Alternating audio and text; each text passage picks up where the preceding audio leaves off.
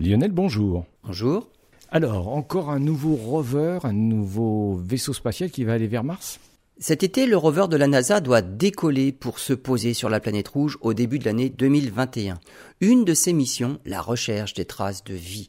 On sait que, par le passé, Mars a connu un environnement propice à l'émergence de la vie, comme sur Terre. Mars était habitable. On ne sait juste pas exactement à quelle époque et pendant combien de temps. A priori, les conditions auraient été favorables il y a 4 milliards d'années, et ce, pendant 700 millions d'années.